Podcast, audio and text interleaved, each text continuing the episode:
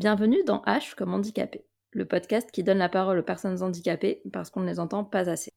Aujourd'hui, je suis avec Laura et Alux qui sont là pour nous parler de leur vécu en tant que personnes handicapées et travailleuses du sexe. Du coup, bonjour à toutes les deux, merci d'être là. Est-ce que vous pouvez vous présenter un petit peu? Bonjour, oui, moi c'est Alux, j'ai 40 ans. Je... C'est pas facile de se présenter, on sait pas par quel bout, parce que j'ai plusieurs euh, identités euh, oppressées, on va dire. Mais là, pour ce qui nous intéresse sur le podcast, en fait, du coup, moi, j'ai, euh, je suis atteinte d'un syndrome d'Ehlers dans l'os, ce qui fait que j'ai beaucoup de tendinite euh, et que je suis très fatiguée. C'est un peu ça ce que ça donne dans ma vie et je dois parfois marcher en canne, je dois parfois, enfin voilà, parfois avoir des, des vêtements compressifs ou trucs comme ça.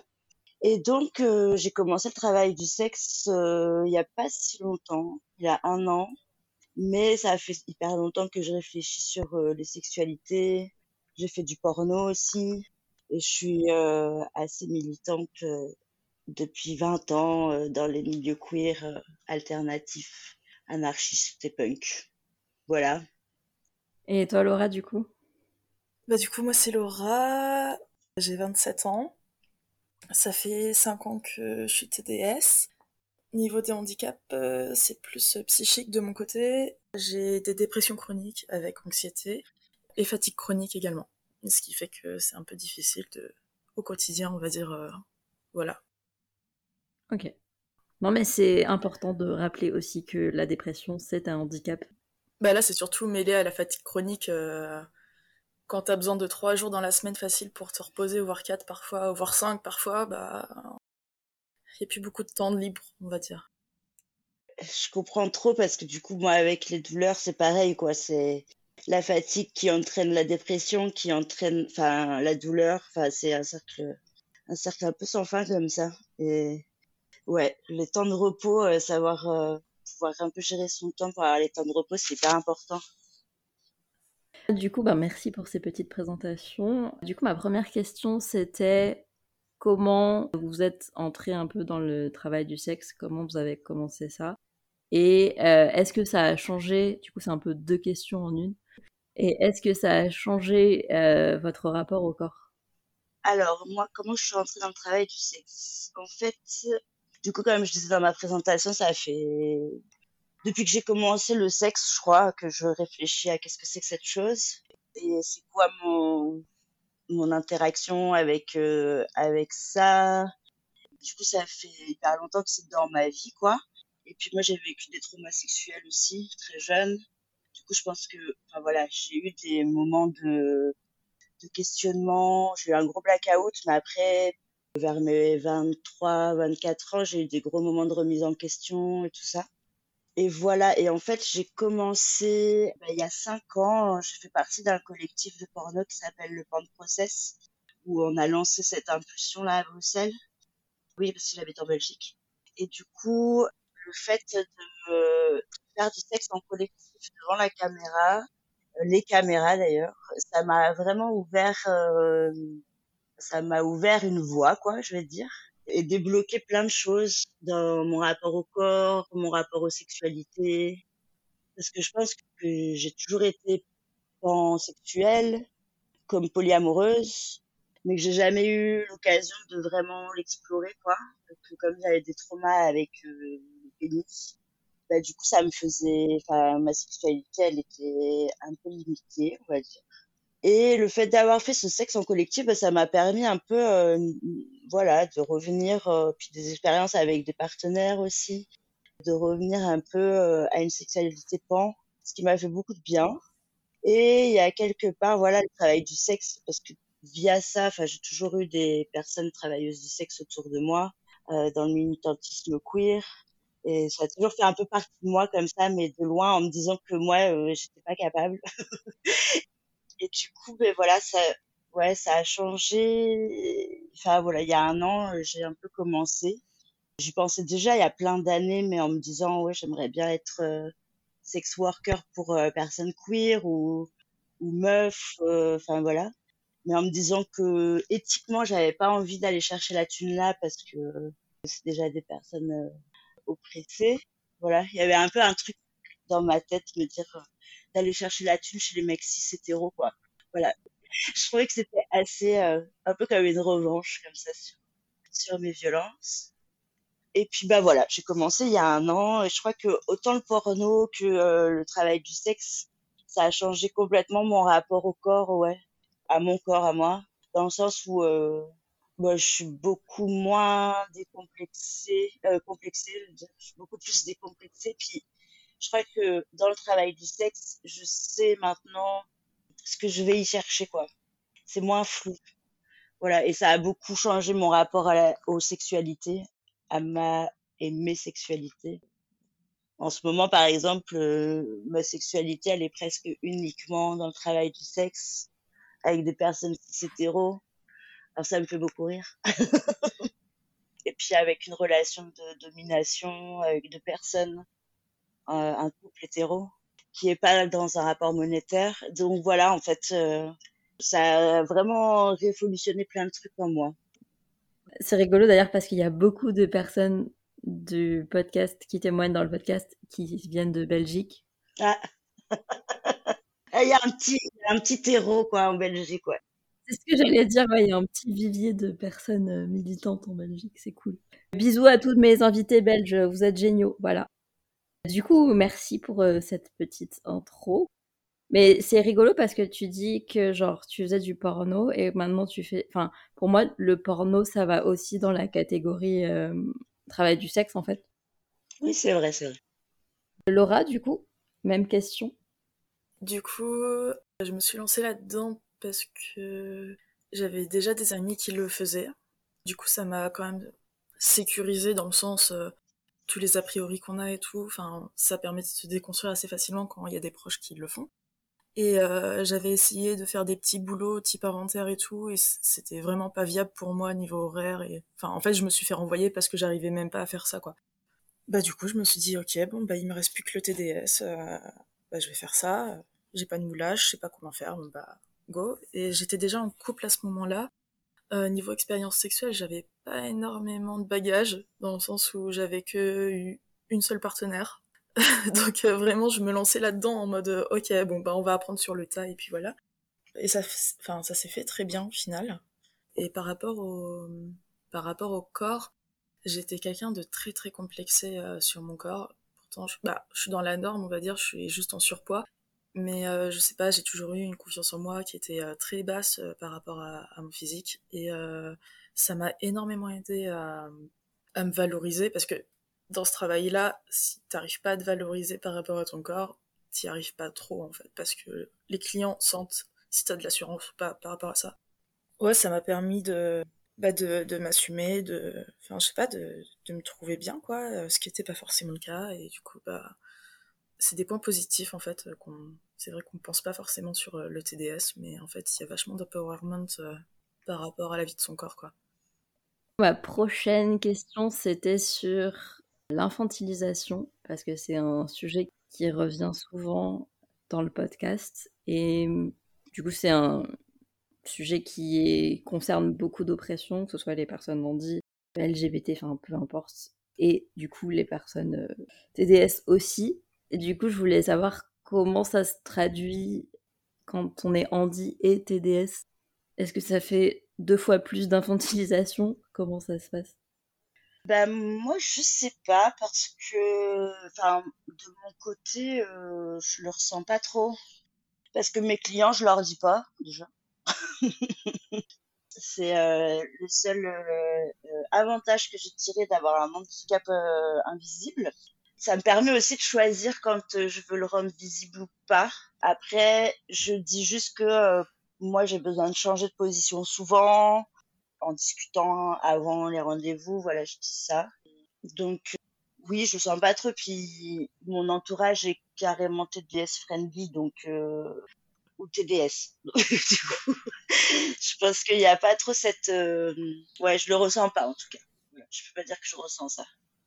Et toi, Laura, du coup, j'imagine c'est un peu pareil, non?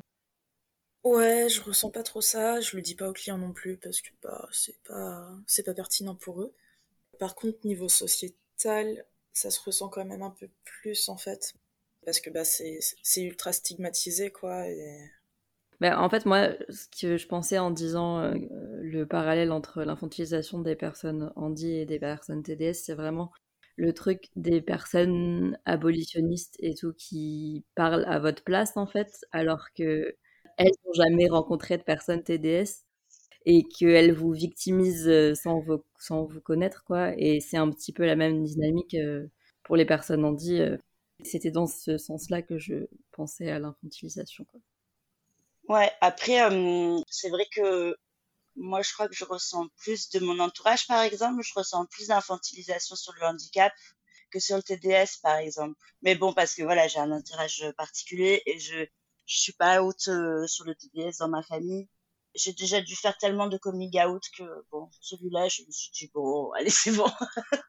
Euh, voilà, puis mes parents sont plutôt vieux, donc euh, je me dis la peine. Voilà. Après, je, ouais, je crois que j'ai déjà eu des, euh, des moments d'infantilisation euh, dans dans le TDS par des clients, mais plutôt de par ma précarité, sans forcément parler du handicap. Enfin, en tout cas, en en parlant peut-être, mais de façon détournée, voilà, pour dire que j'ai des douleurs et tout ça ouais, j'ai plus euh, senti l'infantilisation de mon sexe plutôt que mon handicap par rapport au fait d'avoir euh, un vagin et être euh, remise à un genre féminin. Et du coup, ouais, c'est plus dans ce sens-là. Après, les, je les rembarre souvent. Voilà, après moi c'est particulier parce que je vends des services sexuels de soumission alors moi, je suis soumise et c'est plutôt euh, du hard et du BDSM. Et du coup, euh, voilà, ça fait un peu bizarre aux gens, enfin à mon entourage, ça fait, euh, ça leur fait un peu bizarre où ils sont là, bah oui, mais attends, t'as des douleurs et tout ça. Mais justement, je trouve que c'est intéressant. Enfin, je trouve pas que ce soit infantilisant. Je trouve que c'est intéressant comme débat en fait à avoir sur les choix que tu fais dans ta sexualité ou comment tu peux accéder au plaisir ou comment détourner la douleur pour en faire euh, quelque chose de, de positif. Et, et, oui, les clients, c'est plutôt, euh, je me tape beaucoup de faux clients, donc ils vont euh, discuter, discuter, me faire des faux plans, par exemple. Ou euh, parce que ça, on n'en parle pas assez des faux plans dans le TDS. Il y en a beaucoup trop. beaucoup trop. Et je trouve qu'en ce moment, c'est encore pire, quoi. Ils te font déplacer pour que dalle. Euh, ça m'est encore arrivé hier où euh, tu te déplaces jusque chez eux et en fait ils te font dépenser de l'essence, machin, nan, nan, puis arriver devant euh, l'adresse qu'on te donne, il y a personne. Il n'y a plus de nouvelles ou quoi que ce soit, ouais. Ouais. Ah, toi aussi ça t'arrive Ça me rend dingue Mais je suis à Rennes et c'est un peu une des pires villes pour taffer il y a beaucoup beaucoup de fantasmeurs comme ça qui vont te faire déplacer et perdre du temps pour rien. Mais parfois t'attends genre 20 minutes devant une porte d'hôtel quoi et c'est un peu l'horreur. Ouais, je comprends pas ce délire en fait. C'est au-dessus de mes capacités de compréhension de pourquoi en fait faire ça. C'est vraiment dégueulasse. Ouais, du coup, en fait, Alux, ce que tu disais, c'est plutôt l'infantilisation, c'est plutôt par rapport à ton genre que par rapport au par rapport au handicap. Oui, j'ai l'impression. J'ai l'impression. Après, l'infantilisation de mon handicap dans la sexualité, je, l'ai plutôt eu euh, dans mon intimité avec mes partenaires euh, amoureux. Intéressant. Mais comme quoi, euh, en fait, ouais, c'est vraiment ça. L'infantilisation, ça se retrouve absolument partout dans toutes les oppressions. Genre, il n'y en a pas une où ça. Surtout quand t'en cumules plusieurs, même si t'es pas trop infantilisé dans une oppression, t'es forcément infantilisé dans, dans une autre. Oui, c'est ça. Moi, je crois que j'ai vraiment plus ressenti l'infantilisation des clients par rapport à ma classe sociale. Enfin, tu vois, tu as des clients sauveurs, quoi. Genre, je vais te sauver de là, je vais payer un appart, euh, tu vas voir. À un moment, j'avais plus de logement et je le disais. Et du coup, ouais, voilà, c'est les clients sauveurs, quoi. Et puis, en fait, après, ils te foutent un gros faux plan, tu vois. Mais voilà, c'est plus dans, dans ce sens-là. Après, comme je dis, le handicap, euh, j'en parle peu je pense que c'est un peu erroné, quoi. Mais dans les sexualités, moi, c'est avec, euh, avec euh, les partenaires avec qui j'ai pu être. Euh, parce que mon handicap, il s'est déclaré il y a pas longtemps non plus. Enfin, je l'étais déjà, mais voilà, depuis 3-4 ans, c'est dégénérescent, quoi. Enfin, ça s'empire. Et du coup, euh, voilà, ça a été plus des, des endroits où j'ai été mise, euh, enfin voilà, j'ai été figée quelque part en incapacité de faire ci ou faire ça, sachant que bon, voilà, c'est pas forcément, enfin, le corps n'est pas figé, enfin, ça peut évoluer d'une façon ou d'une autre, quoi, et que, puis beaucoup dans le, dans le fait que effectivement l'acte sexuel, moi, ça me provoque des douleurs, mais que voilà, j'ai envie de choisir. Enfin, je veux dire, marcher me provoque des douleurs, donc pourquoi pas faire du cul et choisir que le cul va me faire des douleurs. Enfin, Donc euh, les personnes que qui ont pu être euh, dans l'amour avec moi, voilà, voulaient pas me créer des douleurs, être à l'origine d'eux, voilà. Ouais, donc il y a plus de liberté dans le TDS au final euh, par rapport à ça. Quoi. Oui, parce que c'est des personnes inconnues, je peux on peut leur raconter ce qu'on veut. Trop bien, trop intéressant. La prochaine question, c'était sur... Euh, en fait, pour préparer l'épisode du coup, et même avant, c'est un truc qui est revenu souvent dans les témoignages que j'ai entendus ou lus, c'est le côté un peu care. Enfin, il y a beaucoup de personnes qui trouvent que leur travail et le travail du sexe, c'est un travail d'accompagnement. Enfin, il y a un côté très social dans le travail du sexe qui peut se rapporter au, care, quoi. Et du coup, je trouve ça intéressant parce que les personnes handicapées, on, on se dit pas que c'est elles qui vont nous donner du care, mais que, genre, nous, personnes, enfin, personnes valides ou quoi, on doit leur en donner et pas l'inverse. Du coup, euh, je trouvais ça intéressant, genre, du coup, j'imagine, vu que vous en parlez pas, doit pas trop y avoir de, dynamique comme ça, mais enfin, ouais. Est-ce que vous avez quelque chose à dire là-dessus? En vrai, c'est quasiment omniprésent. Parce que rien que quand quelqu'un vient pour un rendez-vous, bah en fait, c'est surtout de la tendresse qu'il veut, quoi. Après, j'avoue, je suis moins dans le quart depuis que je travaille chez moi. Je reçois les clients chez moi maintenant. Euh, avant, je me déplaçais et là, c'était beaucoup plus facile d'en faire parce que bah, j'ai pas la notion d'intimité est pas la même. Du coup, c'est plus facile en fait de, donner du cœur à quelqu'un dans un autre espace que dans son intimité, je trouve, quand tu connais pas les gens en tout cas.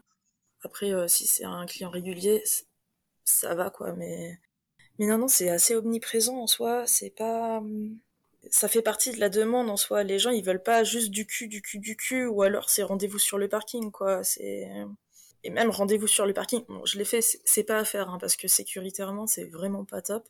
Bah, il y en a oui qui ont besoin de parler, tout ça, après, moi, ce que je propose, c'est surtout euh, du GFE, donc plutôt classique et tout ça, on papote, fait des câlins, euh, et on explore un peu aussi s'il y a quelques petits trucs euh, qu'ils ont envie, par exemple découvrir leur prostate et tout ça, bah moi ça me fait kiffer, donc je le fais aussi, quoi. Et eux, ils sont contents, et en fait, c'est ils apprennent sur eux, en fait, mais avec leurs limites et tout ça, enfin vraiment, c'est beaucoup de communication, en fait, ce taf ce qu'on pense pas forcément. Mais du coup, ouais, je dirais plus que c'est beaucoup de communication, plus que du care, quand même. Je sais pas pour toi, Lux, mais. Oui, c'est plus de la communication, ça c'est vrai, je trouve. En tout cas, c'est plus euh, un apprentissage de communication. J'ai l'impression que nous, on est dans la pédagogie de leur apprendre à communiquer sur euh, leurs désirs, euh, sur le consentement aussi enfin respecter le consentement de le nôtre. Mais après, ouais, moi comme mes services ils sont quand même assez spéciaux et que du coup je suis déjà directe euh, dans la sexualité souvent. Enfin pour moi c'est une façon. En fait le care je le vois dans les deux sens parce que du coup moi si j'ai commencé le travail du sexe c'était aussi j'ai beaucoup réfléchi à qu'est-ce que j'allais proposer comme service qu'est-ce que je suis en capacité de proposer comme service surtout. Et du coup, euh, le hard et le BDSM, c'était une façon pour moi de pouvoir euh, faire le moins d'efforts dans l'acte. Parce que moi, je suis de nature très switch, c'est-à-dire que je, peux changer les rôles de dominant, dominé, mais bah, ces derniers temps avec le handicap, euh, du coup, il y a des choses que réellement je peux plus faire, ou alors que je peux plus faire, c'est surtout si je peux plus faire sur la durée. Et du coup, ben voilà, je me suis dit, bah tiens, euh, ben, je vais essayer de vendre ces services-là et puis on va voir. Et en fait, c'est assez étrange parce que pour moi, je crois que les clients que j'ai sont vraiment quasiment directement dans la sexualité et on parle après en fait. Le cœur il vient après ou pendant quoi pendant l'acte où ça va être euh, si c'est plus sur plusieurs heures c'est beaucoup plus sur plusieurs heures aussi euh, au moins deux heures et ben du coup voilà on va euh, sectionner euh, les parties de sexe et entrecouper de papotes et de justement parler de euh, c'est quoi les pratiques moi je viens avec des safe words parce que c'est important et je teste avant sur euh, avant mes limites personnelles, je teste sur euh, voir s'il va les respecter et je lui dis d'ailleurs que je vais tester. Enfin voilà, il y a tout un truc comme ça dans le BDSM pour moi qui m'a assuré d'avoir un cadre qui me permette d'être en sécurité, mais aussi de m'apporter du soin. Et dans le fait de m'apporter du soin au niveau de mes sexualités, et ben j'en apporte forcément à l'autre personne. Je sais pas comment dire, il y a un truc comme ça de réciprocité euh, qui se fait assez naturellement quoi. Mais en fait, moi quand je vous entends parler de ça, du coup ça a l'air quand même fatigant de genre communiquer, discuter et tout. Enfin peut-être parce que je suis introvertie de base, mais mais je sais pas, il faut quand même avoir l'énergie de, de faire ça euh, à chaque fois et tout. Enfin, c'est pas trop fatigant. Ah bah c'est du travail hein. si, si, enfin, en fait, faut être euh, la vigilance, mais dans le sens de vigilance aux émotions des autres, euh, c'est surtout ça, quoi. Ouais, je pense qu'il y a ce truc-là. Et puis, en vrai, bah, comme euh, tu disais, euh, Laura, tu vois, moi, je, c'est pareil, j'ai pas beaucoup de clients, quoi. C'est à peine si j'en fais un par mois, tu vois, j'essaie de les... Moi, je mets des tarifs assez hauts, exprès. Comme ça, ça fait un premier tri. Et puis, tout le travail pour moi le plus difficile, c'est pas dans la sexualité, dans l'acte, quand on est avec le client, c'est dans tout ce qui est avant. De trouver le client parce qu'on s'en tape euh, tellement des. Voilà. des beaux parleurs. Et oui, et Laura, quand tu disais GFE, c'est Girlfriend Experience, c'est ça? Ouais, donc c'est vraiment très doux, classique. Euh... C'est marrant, on est à l'opposé, quoi, du coup. ouais, mais c'est bien, du coup, euh, ça se complète. Ouais, carrément. On arrive bientôt à la fin. Et c'est une question que j'avais déjà posée dans un épisode précédent, qui est l'épisode euh, sur la sexualité avec Ivanka et Lisa, qui est super. Si vous voulez aller l'écouter, allez l'écouter, il est très bien. Voilà. Du coup, ouais, j'avais déjà posé cette question dans un ancien épisode, et c'était une question sur les personnes TDS dans l'accompagnement euh, sexuel et plus largement l'accompagnement sexuel euh, pour les personnes handicapées. Et du coup, euh, pour vous, en tant que personne handi et TDS, quel est votre point de vue sur, sur cette activité qui fait partie du TDS, mais aussi des personnes handi? Enfin, c'est tout un, c'est assez complexe en vrai. Du coup, quel est votre point de vue là-dessus? Bah, J'ai déjà eu des clients qui sont handi et qui m'ont demandé des services. C'est clairement pas pareil qu'avec des autres clients parce que bah, y a tout ce qui est préparation avant en fait. Euh, quand je dis handi, en tout cas c'est handi physique parce que les autres ils en parlent pas déjà. Donc là c'est notamment j'ai eu deux clients qui sont en fauteuil. Je sais qu'ils avaient du mal à avoir des à, contacter des TDS en fait. Ouais donc fallait les déshabiller, les mettre sur le lit, parfois changer la couche pas qu'elle était sale, mais juste, bah, en fait, on l'enlève pour les prestations. Donc après, il faut en mettre une. Et en fait, tout ça, on ne nous l'apprend pas. Rien que ça, si on n'y est pas confronté euh, en formation euh, dans un autre job avant, bah ouais, c'est pas, c'est pas inné. Et du coup, c'est au client de nous l'apprendre et c'est pas, ça peut être un peu galère parfois, quoi. Mais autrement, euh, ouais, ils ont du mal à trouver euh, des, des gens qui acceptent de les voir, ce qui est con, je trouve, mais bon. Après, en général, ils demandent plus de plus d'énergie parce que bah, ils ont plus de besoin d'affection. C'est con, hein, mais euh, je l'ai ressenti.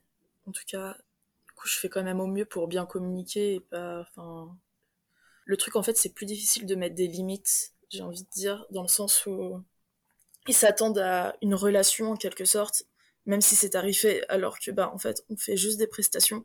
Alors certes, on, est à fond dans le, dans le moment partagé et tout, mais par exemple, envoyer des messages euh, tous les jours et tout, bah, c'est pas notre taf, quoi. Et en général, c'est plus ça, c'est vraiment un manque de, ouais, de, de relations. Ce qui n'est pas nos services, enfin, en général, parce que parfois, il y en a qui le font et tout, euh, avec euh, notamment Snapchat et tout. Mais c'est pas forcément le cas pour tout le monde, quoi. Et c'est ça qui est un peu difficile à, à mettre le haut là-dessus pour que ça soit compatible avec les rendez-vous. parce que bah, c'est chiant de, de dire bah non, je te vois plus parce que t'es trop pot de colle, en gros. Moi, j'ai jamais eu de clients euh, handicapés physiques. Et en général, je les refuse parce que je sais que j'ai pas le physique pour, du coup. Après, j'ai des collègues qui le font, qui font des prestations pour euh, les personnes handicapées physiques. Et c'est toujours, enfin voilà, c'est le même constat que tu dis Laura, c'est de dire qu'il y a beaucoup de manipulation du corps et sans forcément avoir de formation. Et je trouve que ça, serait quelque chose qui serait intéressant à, à mettre en place. Je crois qu'il y a une formation qui existe en France. Ouais, il y en a une. Je crois qu'il faut être déclaré, en fait, pour l'avoir. C'est vraiment pas le cas de tout le monde, quoi. Enfin, surtout quand t'es handi, parce que bah, t'as l'âge, et du coup, euh, c'est en complément, on va dire, ce qu'on fait. Mais euh, ouais, il y a une formation qui existe, parce que je connais des collègues qui le font, en effet, qui, ont fait la formation. Après, euh, bah perso, j'apprends sur le tard, quoi, mais c'est pas, c'est pas ce qu'il y a de mieux, clairement. Ouais, c'est ça. Ben, en fait, je trouve que, ben voilà, c'est un truc. Après, on part sur une autre discussion de comment le TDS il est perçu, quoi. C'est que du coup, comme on apprend tout sur le tas, enfin, façon de parler, enfin, façon très imagée de parler, quoi. Mais euh, du coup, voilà, je pense qu'on fait beaucoup d'erreurs, qu'on est beaucoup dans c'est aussi beaucoup d'apprentissage par les pères et les mères. Et que, bah, comme c'est un travail qui est pas reconnu, du coup, voilà, il n'y a pas de formation, il n'y a pas de, il a pas d'échange, il n'y a pas, donc là, c'est ce dont on est en train de travailler en Belgique, puisque la décriminalisation, elle est passée. Youpi! la première d'Europe, youpi! J'espère que ça déteindra sur la France, mais j'ai peu d'espoir pour l'instant. Mais en, en tout cas, euh, voilà, c'est aussi une réflexion de, ben ouais, de déclarer, pas déclarer, comment on fait, c'est-à-dire que l'assistance sexuelle, elle peut être, euh, enfin, moi j'ai envie de dire qu'elle peut être pour tout le monde en fait. En vrai, j'ai l'impression que c'est un travail qu'on fait déjà. Après, c'est pas forcément sur le handicap, pas forcément visé vers les handicaps euh, physiques, mais du coup, euh, si, les si, les personnes elles font appel à nous, c'est bien qu'il y a une carence quelque part. Enfin, voilà, euh, je trouve que c'est intéressant de pouvoir parler de ça aussi et que ça paraît plus euh, plus logique ou plus imaginable pour les personnes handicapées, ce qui est bien parce que c'est clair que c'est un service qui, de, qui devrait être dû quoi. Mais c'est vachement mal perçu quoi la sexualité chez les personnes handicapées euh. enfin on n'en parle pas en fait. C'est pas que c'est juste mal perçu c'est que c'est pas perçu en fait. Oui c'est ça. Et ouais non c'est hyper intéressant. En fait là vous parlez du coup il y a plein d'idées qui me viennent en tête et je sais pas par où commencer mais du coup ça me fait quand même penser à ce qui s'est passé quand je cherchais des invités pour cet épisode parce que vraiment je trouve que c'est très parlant sur comment on voit les personnes handicapées c'est-à-dire que j'avais du mal à trouver. C'est la première fois que je galère autant à trouver des invités pour un épisode. Et donc j'avais du mal à trouver. Et donc j'ai fait un appel à témoignage sur Instagram, comme je fais très souvent. Et en précisant bien que je cherchais des personnes handicapées et TDS. Et euh, quand j'ai partagé le truc en story, j'ai eu beaucoup, beaucoup, beaucoup de personnes qui m'ont contacté en pensant que je cherchais des TDS valides dans l'accompagnement des personnes handies. Ou en tout cas, euh, dans l'accompagnement des personnes handies tout court, quoi. C'est intéressant, ça. Et vraiment, j'ai eu genre 5-6 personnes qui m'ont envoyé des messages comme ça. Et pourtant, j'ai relu l'appel à témoignage plusieurs fois et j'ai bien, enfin, il y avait bien écrit handicapé et TDS, quoi. Oui, c'était clair, hein. Enfin, moi, je l'ai trouvé très clair. Ah, on est d'accord, merci. ça, ça me rassure. Mais du coup, ouais, j'ai trouvé ça hyper intéressant sur, euh, sur comment, comment les gens imaginent euh, la, sexualité des personnes handies, quoi. Enfin, genre, euh, c'est forcément dans l'accompagnement et pas forcément dans, un truc de où c'est nous qu'on tient les rênes, tu vois. Enfin, genre, c'est forcément, on est des assistés, quoi, tout le temps. Oui, ben, je crois que c'est assez symptomatique de comment on perçoit les, les personnes handicapées tout court. Ouais, complètement. Bah, pour continuer là-dessus, du coup, il y a un type qui m'a envoyé un message qui était du coup pas du tout concerné et son message était totalement à côté de la plaque et il n'avait pas compris ce que je cherchais. Et du coup, il m'envoie un, vocal après pour me dire euh, Ah, désolé, j'avais pas compris. Parce que du coup, moi, je lui avais dit que je cherchais bien des personnes handicapées et TDS. J'avais mis le et en majuscule.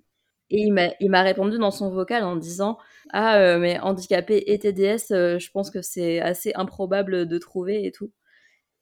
Et ça va, ça va tellement énerver. bah ouais, parce que en fait, il y a masse de TDS qui sont handi, euh, en général des handicaps invisibles ou chroniques, et en fait, bah, qui n'ont pas trop le choix de faire d'autres tafs parce que c'est pas accessible. Du coup, bah, les gens font du TDS, quoi. Mais en vrai, c'est hyper commun. Enfin, je connais masse d'autres collègues qui, qui sont TDS et handi, en fait. À fond. Moi aussi. Ouais. Bah, oui, oui. C'est ça, c'est que euh, c'est vraiment une vision euh, erronée. C'est, enfin, il y a un endroit où le TDS permet une liberté aussi euh, de travail, permet une liberté de. Moi, je trouve que ça permet de me sortir aussi des de la notion de travail parce que je travaille, oui, mais c'est un travail qui me plaît. Et puis j'aime être en contact avec les gens, j'aime être en contact sexuel avec les gens. En plus, je me fais plaisir. Enfin, voilà, je fais, je me fais plaisir avec mon corps. Oui, je sais pas, il y a un endroit où c'est des notions dans le travail, normées, on va dire, qui ne sont pas, qui sont pas du tout. Où on doit travailler pour être productif. C'est la société capitaliste qui fait ça et que, à l'inverse des, arguments des TERF où on capitalise nos corps, bah, en fait, on capitalise des services, mais c'est pas nos corps, déjà, c'est des services, mais c'est surtout pour moi, il y a un endroit où c'est euh, complètement le fait qu'il y a un rapport monétaire, on n'a pas le choix. Enfin, on n'a pas le choix. Je veux dire, voilà, on est dans une société où il y a de l'argent.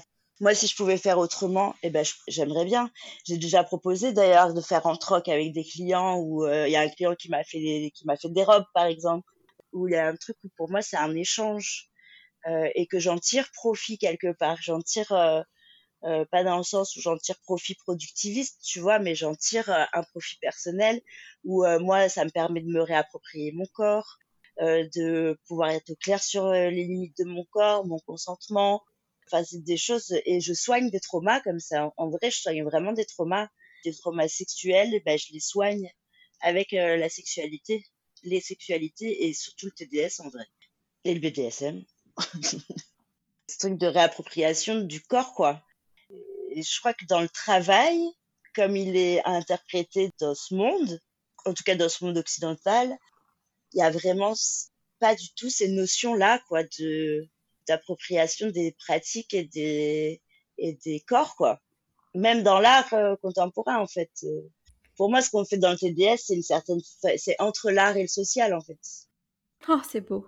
Ouais, non, mais c'est vrai. C'est vrai, franchement, parce que des fois, tu vois, on fait des vidéos. Moi, j'ai déjà eu des, j'ai déjà eu des clients qui voulaient, qui voulaient se filmer pour euh, se le repasser après. Euh, des fois, on, doit aussi faire des photos de nos corps pour euh, les annonces. il y a vraiment, pour moi, cette dynamique de, de performance aussi. Et donc, la performance, c'est de l'art. Du coup, est-ce que vous avez quelque chose à rajouter avant qu'on termine l'épisode? Laura, je crois que tu voulais parler d'un truc, si je ne m'abuse. Bah ouais, c'est par rapport à la gestion du temps, en quelque sorte, enfin, et à l'énergie, quoi, à nos capacités, en gros. Avant, je pouvais taffer énormément euh, bah, pour m'évacuer parce qu'en fait, j'avais pas l'âge, que j'avais besoin de thunes, et que, enfin voilà.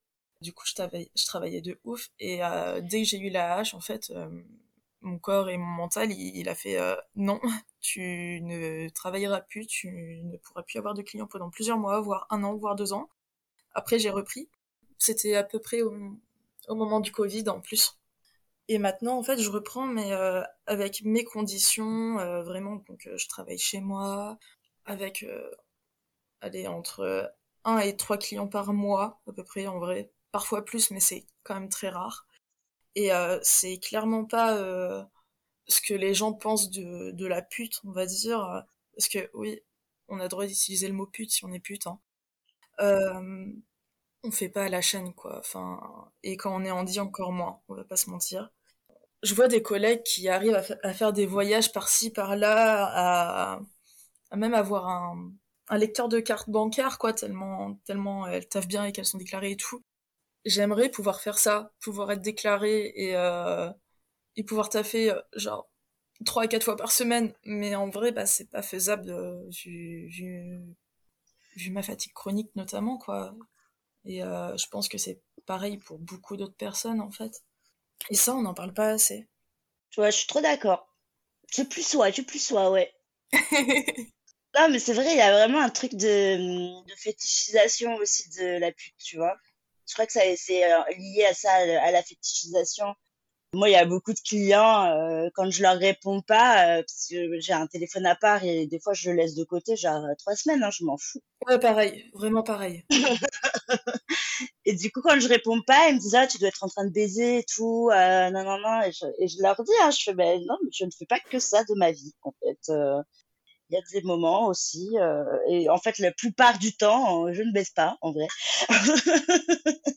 mais que ouais, qu'il y a un truc de gestion euh, du temps qui est, vachement important. Alors ça peut être très frustrant des fois quand euh, justement tu as décidé que tu voulais aller travailler et qu'en fait euh, ben, les clients ils te font des faux plans et là là là là là, ça, ça peut bien vénère.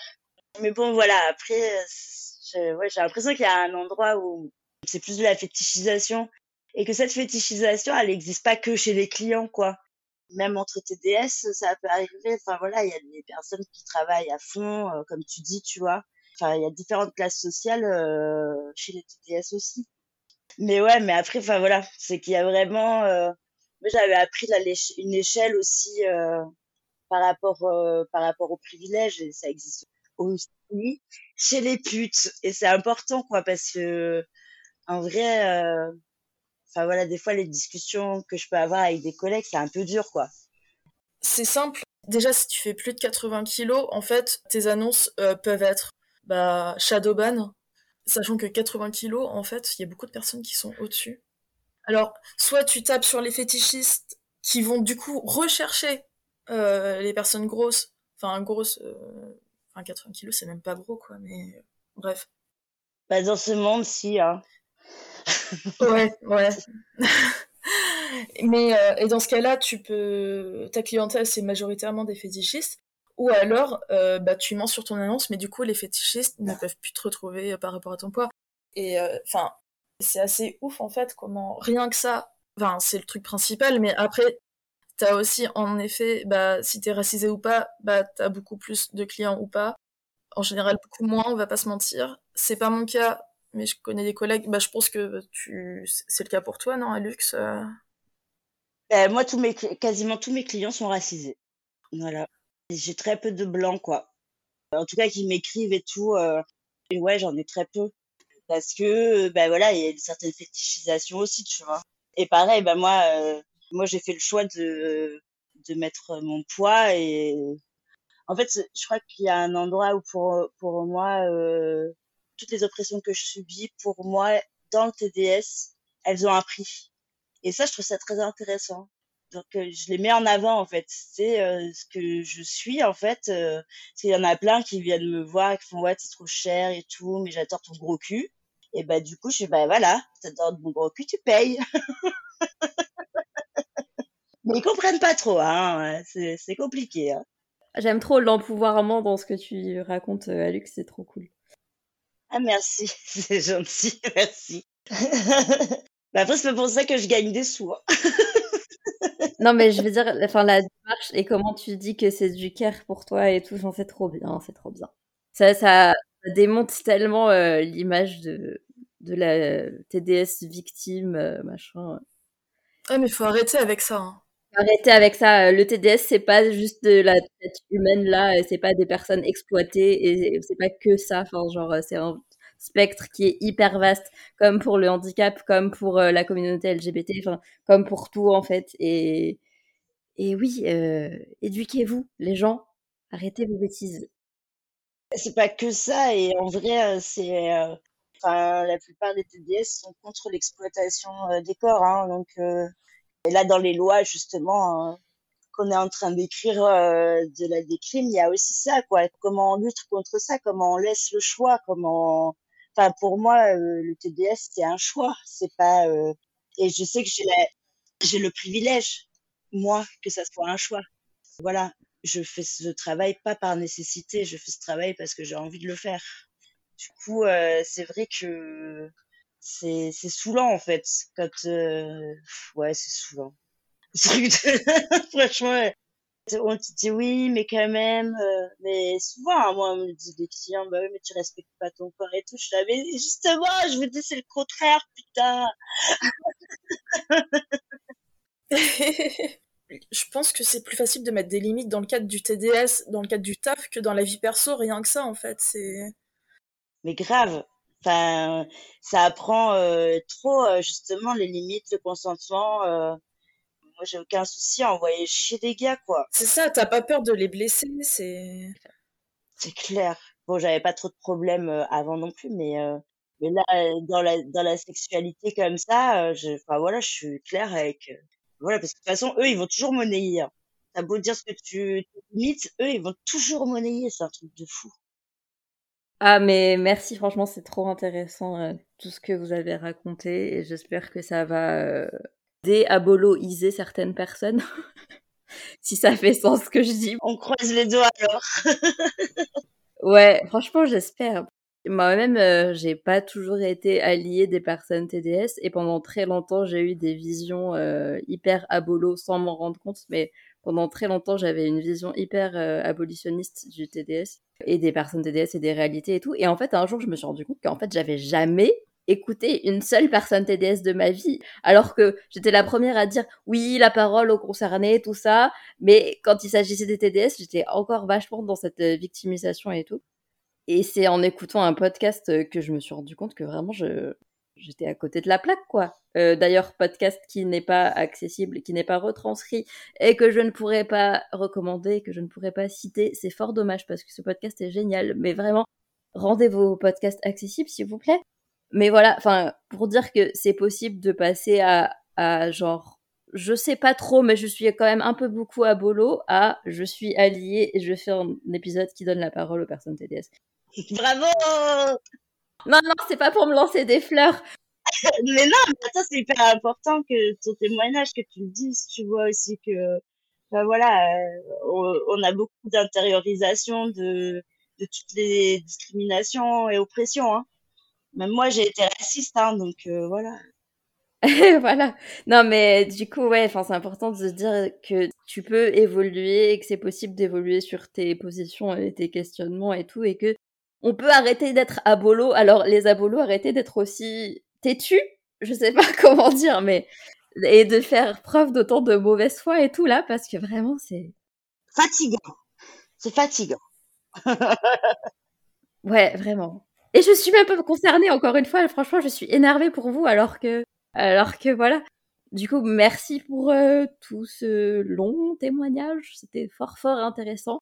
Et je rappelle que cet épisode sortira, enfin, quand il sortira, il sortira le 3 mars, qui est la journée internationale pour les droits des personnes euh, du sexe. Et c'était vraiment important pour moi qu'il sorte euh, ce jour-là parce que, enfin, il faut donner d'autres discours que ceux qu'on entend partout, qui sont ceux des abolos justement. Et voilà. Et le 3 mars, c'est aussi l'anniversaire du podcast. Oh, waouh il a quel âge? Il a deux ans, il est, c'est encore un bébé. Mais pour un podcast, en vrai, c'est, c'est vieux. Parce que, ouais, la toute première bande-annonce, je l'ai sortie le 3 mars 2021. Euh, Trop bien. Bah, joyeux anniversaire. Merci, merci. Je suis assez fière de moi. Vraiment, on se, on se rend pas compte, et là j'ai besoin de parler de ça, même si c'est pas trop le sujet, mais on se rend pas compte à quel point faire un podcast quand on est indépendant et qu'on est handicapé et qu'on n'a pas d'argent, qu'on n'a pas d'équipe, à quel point c'est fatigant. Enfin, je suis quasiment toute seule à bosser là-dessus. C'est moi qui vais faire le montage là. Et le montage, il va durer des plombes parce que l'épisode fait plus d'une heure là au, moment où on parle actuellement. Et vraiment, à quel point c'est fatigant, vous vous rendez pas compte. En fait, c'est un travail à temps plein, ok? C'est pas une occupation, c'est pas un passe-temps, c'est vraiment un travail. C'est comme le TDS là. Vous dites à chaque fois que le TDS c'est pas du vrai travail et que genre les travail euh, de façon bénévole qui sont pas rémunérés, c'est pas des vrais travails. Mais si, en fait, parce que j'ai déjà fait un burn-out et que j'ai failli en faire un deuxième et que j'ai fait une pause de deux mois là et que je reviens après trois mois sans enregistrer parce que vraiment j'en pouvais plus. Et enfin, voilà, en fait, c'est vraiment du travail et c'est, je sais, trop d'émotions d'un coup. Mais tout ça pour dire que je suis fière de moi parce que j'ai réussi à tenir sur la durée et que j'ai encore envie de continuer, même si c'est de plus en plus chiant, notamment les problèmes techniques. Je pourrais faire un épisode entier sur les problèmes techniques parce que voilà, j'enregistre à distance et que du coup, il y a toujours plein de problèmes de micro ou de connexion internet qui marchent pas et juste en fait là, on enregistre, c'est un parfait exemple, on enregistre un vendredi matin alors que en fait, on devait enregistrer le jeudi soir, mais il se trouve que la première invitée à laquelle j'avais pensé n'a pas pu participer parce que sa connexion internet était trop mauvaise, parce que elle habite en campagne et qu'apparemment en campagne il y a encore des personnes qui ont l'ADSL, genre c'est possible. Et à quel point la connexion internet c'est un truc politique aussi en vrai. Bref, je m'égare. Et en fait, euh, Laura, tu es arrivée un peu à la dernière minute. Et heureusement que je t'avais toi, sinon en fait il n'y avait pas d'épisode. En fait, vraiment. Enfin, c'est totalement des trucs imprévus et euh, des trucs auxquels on ne pense pas et qui sont vraiment fatigants et c'est vraiment de la charge mentale. Et donc, euh, voilà, euh, SVP, arrêtez de dire que les podcasteurs indépendants sont juste des travailleurs bénévoles et que c'est juste un passe-temps. Parce que vraiment, ce podcast, c'est toute ma vie depuis deux ans là. Donc, voilà. Merci. C'était mon petit coup de gueule. Ben, merci en tout cas de, déjà de, de créer cet espace parce que franchement c'est trop bien. Et je sais à quel point c'est difficile. Moi j'ai fait de la radio pendant six ans. Je sais à quel point c'est difficile de tenir sur la longueur. D'ailleurs je peux plus faire de la radio parce que parce que euh, la radio est au cinquième étage sans ascenseur. Mais bon voilà le validisme. Mais du coup ouais à quel point ça peut être euh, voilà un travail euh, hyper éprouvant et qui en même temps euh, est euh, nécessaire dans l'éducation, dans les, la pédagogie et tout quoi. Maintenant tout le monde écoute des podcasts. Enfin c'est la nouvelle forme de faire passer des messages et tout et et du coup bah voilà quoi. Merci en tout cas de nous donner la voix. Oh, chouette. ah, ça fait tellement plaisir. Mais du coup, il reste une dernière dernière question car si je termine pas l'épisode avec cette question, ce n'est pas un épisode de H comme handicapé, c'est la question recommandation culturelle. Du coup, est-ce que vous avez des recommandations culturelles avec euh, un des sujets dont on vient de parler? Bah déjà, il y a une chanteuse qui a fait des clips sans trop de budget, mais c'est quand même chouette, qui est une personne TDS et qui s'appelle euh, Lena Dora. Voilà, euh, il y a les sous-titres et tout sur YouTube. Donc euh, on pense pas forcément au clip et aux petits trucs comme ça. Je trouve que c'est important d'en parler parce que bah c'est pas c'est vraiment pas quelque chose de connu là, c'est une chanson euh, sympa mais en fait qui montre bien la réalité euh, de manière plutôt ironique parfois. C'est sympa quoi. Autrement, il y a plusieurs séries. Il y a la série Pause où il y a des personnes TDS. Alors là, ça compile niveau intersectionnalité, ça compile beaucoup. C'est des personnes ouais majoritairement trans pas que, parce qu'il y a genre 2-3 mecs euh, cis, mais euh, gays, donc euh, LGBT quand même, racisés, à New York dans les années 80. Voilà, c'est le TDS des années SIDA, quoi. Donc c'est pas... Mais ça fait aussi partie de l'histoire des personnes TDS, en fait. Parce que, ouais, il y a eu beaucoup de personnes TDS trans qui, bah, qu'on a fait dans la rue et qui n'avaient pas forcément le moyen de se protéger dans ces années-là.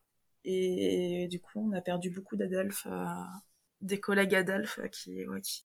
Enfin, ça fait partie de notre histoire en fait. Et on n'en parle pas forcément assez. Ouais. Pause, my god, quelle merveilleuse série. En se rappelant que Stonewall est parti euh, d'une bagarre dans un d'un soulèvement plutôt dans un bar euh, parti de personnes contre les flics qui faisaient une descente dans un bar euh, gay.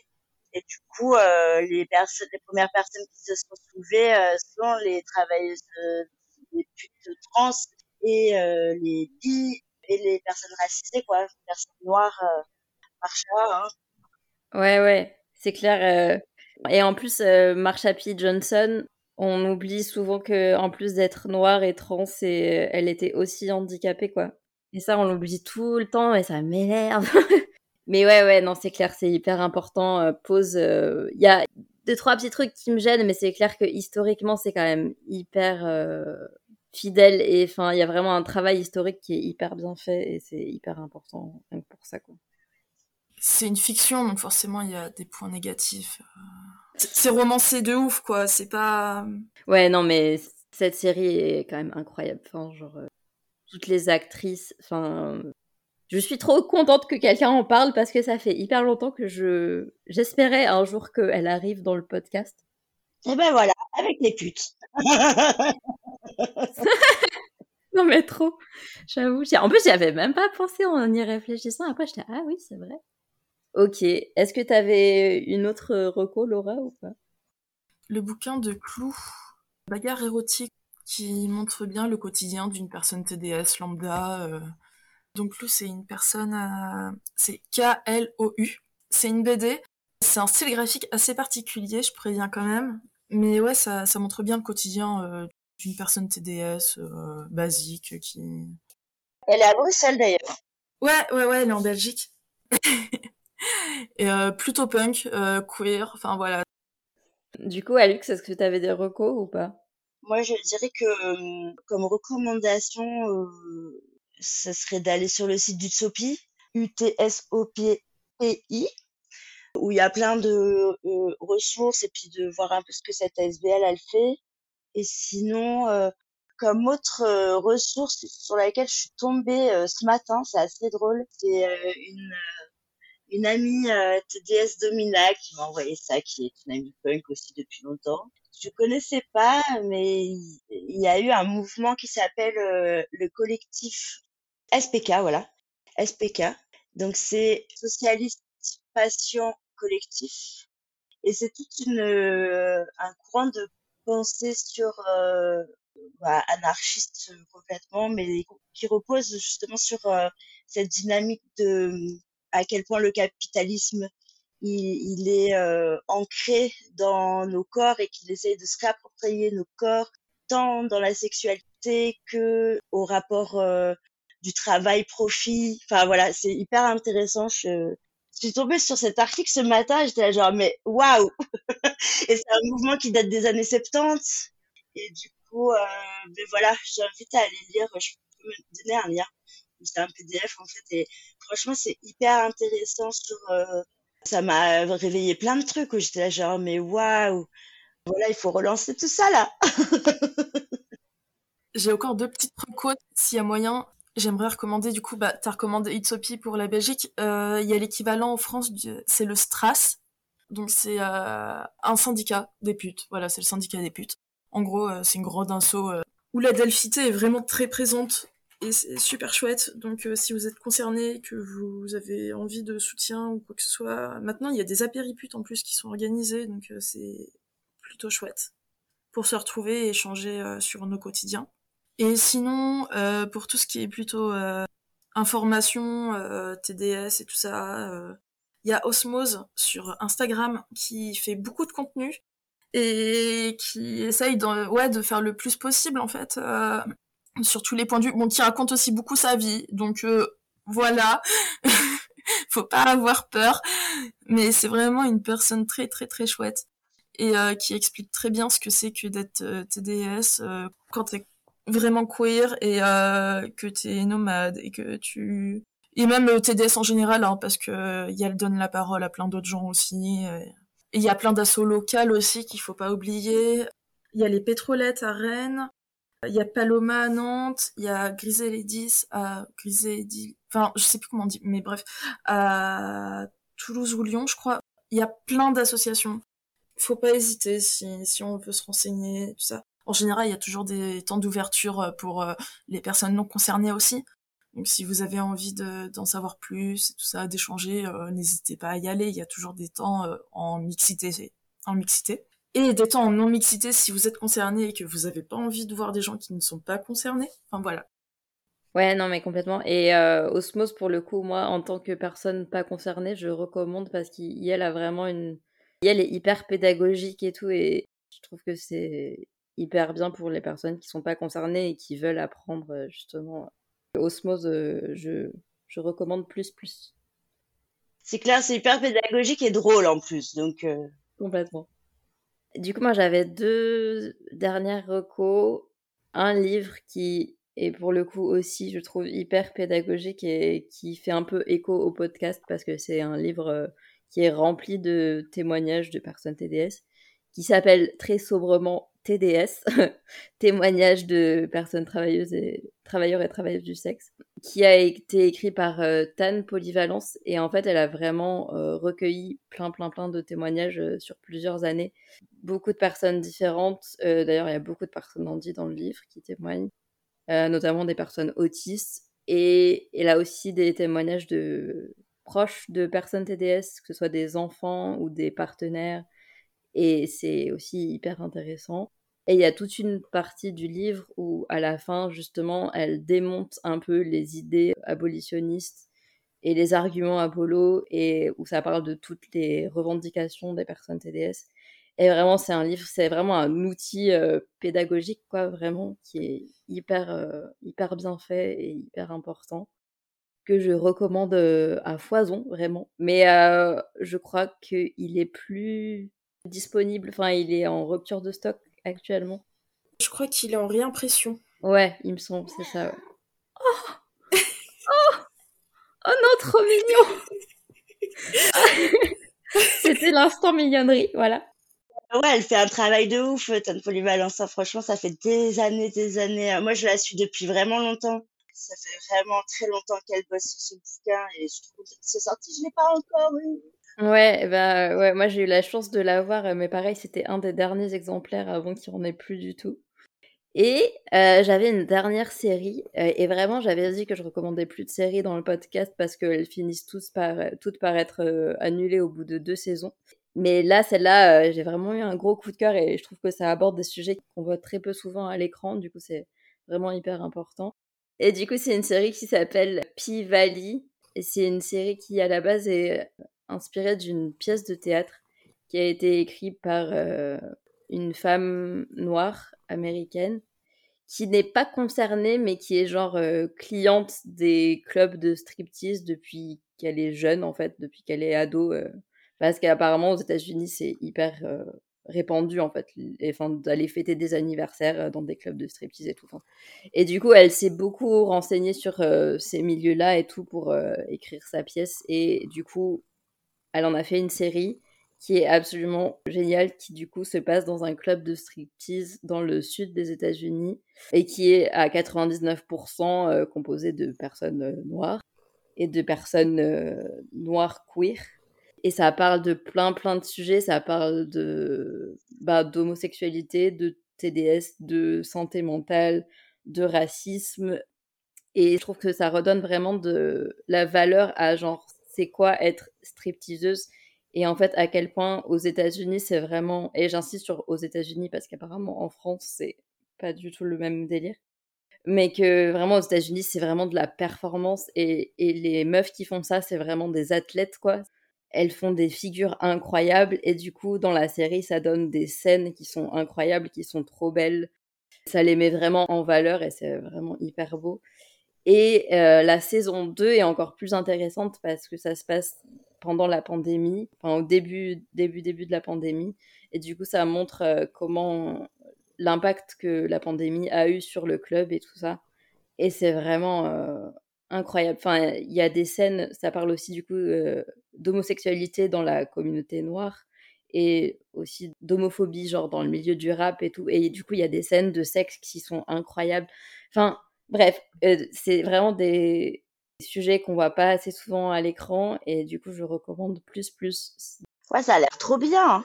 Oui, c'est génial. Franchement, au début, j'étais, j'étais un petit peu sceptique parce que, enfin, par exemple, au début, genre la première saison, c'est, c'est surtout centré sur euh, un personnage qui est genre la meuf light skin, tu vois. Genre, et je suis là, mais c'est toujours les, les meufs euh, qui ont la peau plus claire qui sont mis en avant et tout, genre, euh, c'est bon. Euh.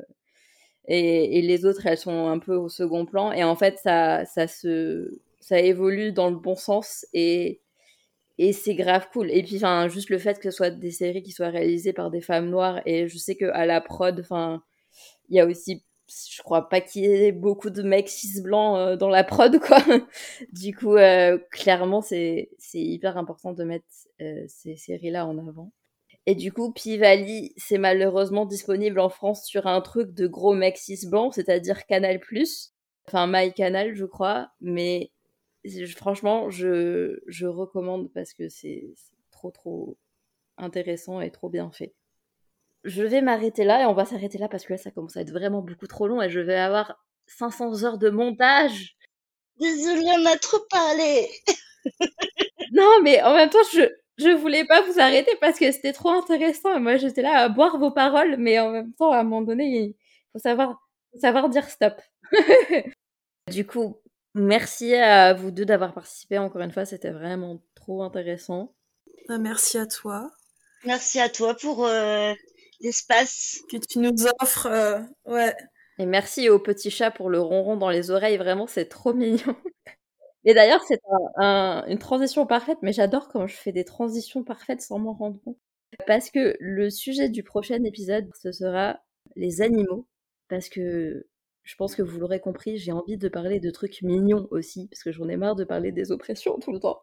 Et du coup, il sortira au mois d'avril.